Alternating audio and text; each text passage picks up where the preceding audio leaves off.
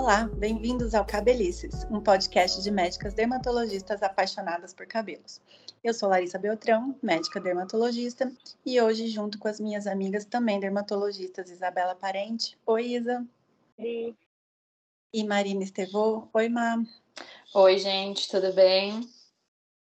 Então, hoje a gente vai falar sobre o novo tratamento para alopecia areata. Não sei se vocês viram, mas recentemente rolou uma novidade no mundo dos cabelos sobre a alopecia areata. Tem um novo tratamento aprovado pelo FDA, que é a Agência de Regulação dos Medicamentos dos Estados Unidos, que é como se fosse a nossa Anvisa.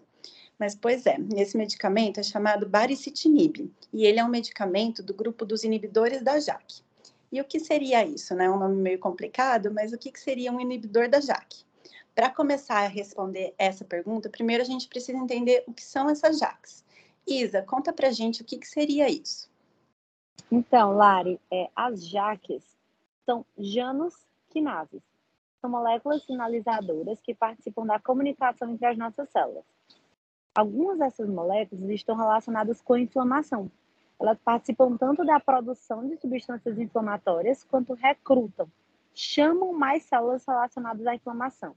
Então, elas acabam participando como colaboradores de um certo ciclo vicioso, levando a mais inflamação, mais fatores inflamatórios, mais células inflamatórias, que vão produzindo, então, cada vez mais inflamação.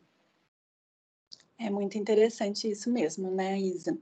Ima, como que tudo isso faria parte do aparecimento e a possibilidade do tratamento da alopecia areata? Bom, a gente tem um episódio já inteirinho dedicado à alopecia areata, que quem quiser ouvir, procura ele lá no nosso canal, que fala exatamente tudo sobre a doença que leva à queda de cabelo, tá? Mas vou fazer um resuminho aqui para vocês. Na alopecia areata, a gente tem uma perda de cabelo, que pode ser desde pequenas áreas arredondadas sem cabelo, no couro cabeludo, até uma perda total de todos os pelos, inclusive os pelos do corpo, tá? Isso vai acontecer nos pacientes que têm uma predisposição genética a perder uma proteção que acontece ao redor do folículo, que a gente chama de privilégio imune, que é como se fosse uma capa da invisibilidade para esse folículo que protege ele do sistema imune. Assim, o sistema imune não consegue visualizar aquele folículo.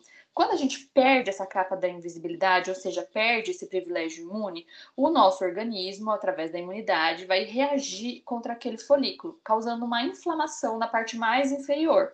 E isso vai fazer com que esse ataque cause uma inflamação e uma queda do cabelo. E esse folículo, por conta da inflamação se manter ali, não vai conseguir produzir um novo fio nesse local, tá? E aí, essa inflamação toda que acontece no folículo é causada via uma sinalização, que nem a Isa explicou, via JAK.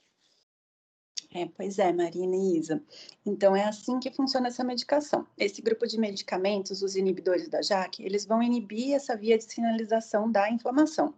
Então, acaba parando esse ciclo vicioso que você comentou acaba gerando cada vez mais inflamação, impedindo o fio de nascer naquele local. E assim, quando a gente inibe essa inflamação, os folículos conseguem se formar novamente e leva ao crescimento dos fios naquela região que estava acometida. E conta pra gente, Isa, como que é esse novo remédio que foi aprovado, o baricitinib? Então, gente, essa nova medicação é um comprimido que se toma por boca de uso diário.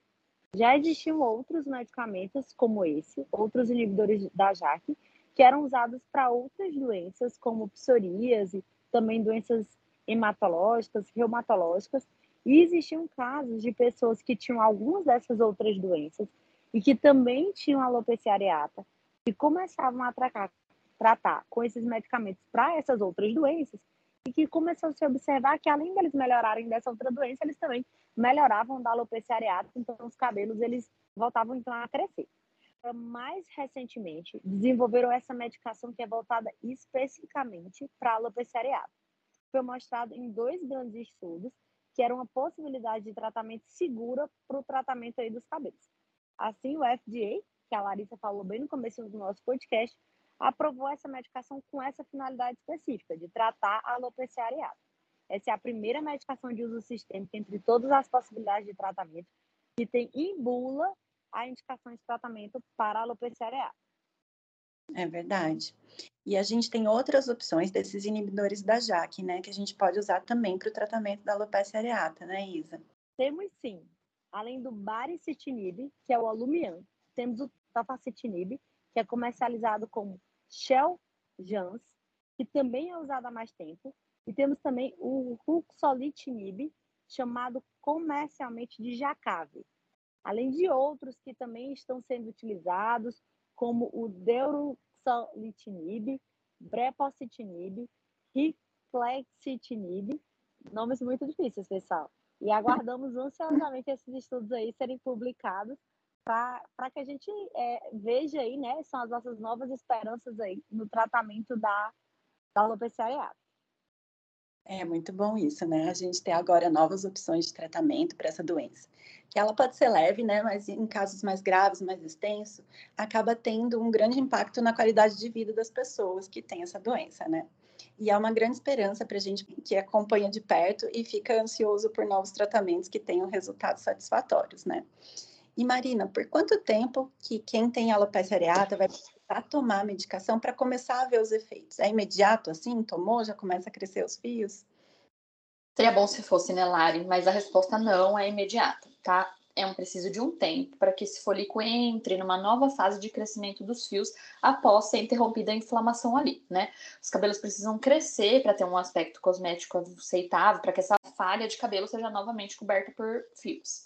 Nesse estudo que levou à liberação da medicação pelo FDA nos Estados Unidos, a medicação foi testada por nove meses nos pacientes com uma alopecia areata muito extensa, ou seja, que tinham pelo menos 50% do couro cabeludo acometido. E foi visto uma melhora nesse período, mas esses mesmos pacientes ainda estão sendo acompanhados e avaliados a longo prazo. Mas nesse estudo a gente viu que a resposta veio mais ou menos em torno do quarto mês principalmente nos pacientes que tinham acometimento de cílios e sobrancelhas, que tem uma importância muito grande para quem tem areata, por serem áreas estéticas muito estigmatizantes para os pacientes quando eles perdem os fios nessas regiões, né? Os outros inibidores da JAK a gente, que a gente tem disponível atualmente, a gente começa a ver a resposta em torno do terceiro mês de tratamento. É verdade. E, Má, por quanto tempo que a gente precisaria usar essas novas medicações para tratar? Bom, essas medicações são medicações de uso contínuo, infelizmente, porque quando o tratamento foi suspenso, na grande maioria dos casos as pessoas voltaram a perder o cabelo. Como eu já expliquei, como a gente tem uma tendência genética para essa perda do privilégio imune ali na região do folículo, e o medicamento ele trata o processo inflamatório, a gente tem uma reversão da inflamação quando a gente suspende essa medicação, né? A gente não consegue modificar ainda a genética desse paciente. Por isso que a gente tem um retorno da queda do cabelo quando a gente suspende a medicação, tá? Então, infelizmente, a princípio, todas essas medicações são de uso contínuo. É, e outra coisa que a gente falou também lá no comecinho foi de segurança, aprovação do FDA, bula da medicação. Então a gente começa a pensar, será que essas medicação, elas têm algum risco, Isa? Como é que é? Sim, Lari. Toda medicação, se a gente for ler a bula, né, a gente vai ver que elas têm algum risco. A gente usa essas medicações sempre quando os benefícios, eles superam os riscos, né? Isso a gente é, é uma máxima que a gente considera em toda a medicina e aqui na realidade dos inibidores de JAK não seria diferente. Então, quais são os principais efeitos colaterais do uso dessas medicações? Os principais efeitos eles são leves: aumento de acne, aumento do risco de infecção de vias aéreas superiores, como resfriados, infecção urinária, aumento da ocorrência de herpes zoster, aumento do colesterol, ganho de peso, mas há um risco baixo que precisamos levar em conta, é, quando a gente usa esse tipo de medicação chamada de inibidores da JAK, que são o aumento do risco de ter tuberculose, uma redução acentuada da imunidade, anemias, aumento do risco de ter alguns tipos de cânceres, como os cânceres hematológicos, eventos cardiovasculares como infartos, é, que eles não se mostraram ainda nesses pacientes que usaram a medicação para alopecia areata, mas que a gente observou é, quando se utilizavam medicamentos dessa classe para outras doenças. Bom, talvez pela idade, pela comorbidade dos grupos de, de, de pacientes serem diferentes, né? Quando a gente compara os pacientes com alopecia areata, pacientes tratados com essas classes medicamentosas para outros problemas, pode ser que isso faça com que é, esses riscos eles sejam de uma certa forma é, diferente. Mas a gente vai sempre precisar pedir exames e avaliar o estado geral de saúde do nosso paciente antes de iniciar esse tipo de tratamento. Isso mesmo, gente. A gente precisa de cautela, né? Mas é fantástico isso, um remédio relativamente com pouco risco, quando, lógico, quando ele é acompanhado, né? O tratamento com médico dermatologista, tricologista, e tem bons resultados em pacientes que tinham alopecia areata extensa e às vezes já tinham sido tratados com muitas outras opções de tratamento e a gente não estava vendo resposta. Aí a gente fica muito empolgado, né? A gente se enche de esperança, mas infelizmente a gente acaba esbarrando num fator que é muito importante: a disponibilidade dessas medicações. Elas ainda são medicações muito caras e que às vezes não são tão acessíveis para a realidade do Brasil.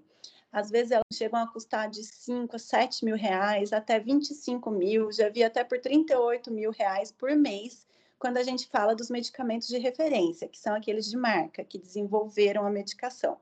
Mas, felizmente, a gente está vendo que está surgindo várias opções de tratamento nesse grupo de medicamentos e o preço vai tendendo a ficar mais competitivo e mais acessível. A gente já tem, inclusive, medicamentos desse grupo que podem ser manipulados aqui no Brasil. E a gente acaba vendo que isso deixa o custo mais acessível e a gente começa a ver uma luz para os nossos pacientes que se beneficiariam dessa medicação. E vocês? Vocês já estão prescrevendo para os seus pacientes? Vocês estão tendo bom resultado? Como que está sendo isso na prática de vocês?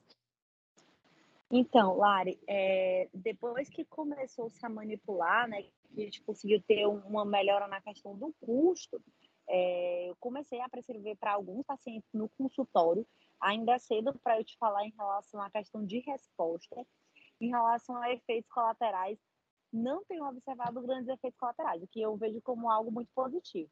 Mas eu ainda estou acompanhando esses pacientes, ainda estamos em fase inicial aí de tratamento, então em breve eu trago notícias aí para vocês em relação a essa resposta.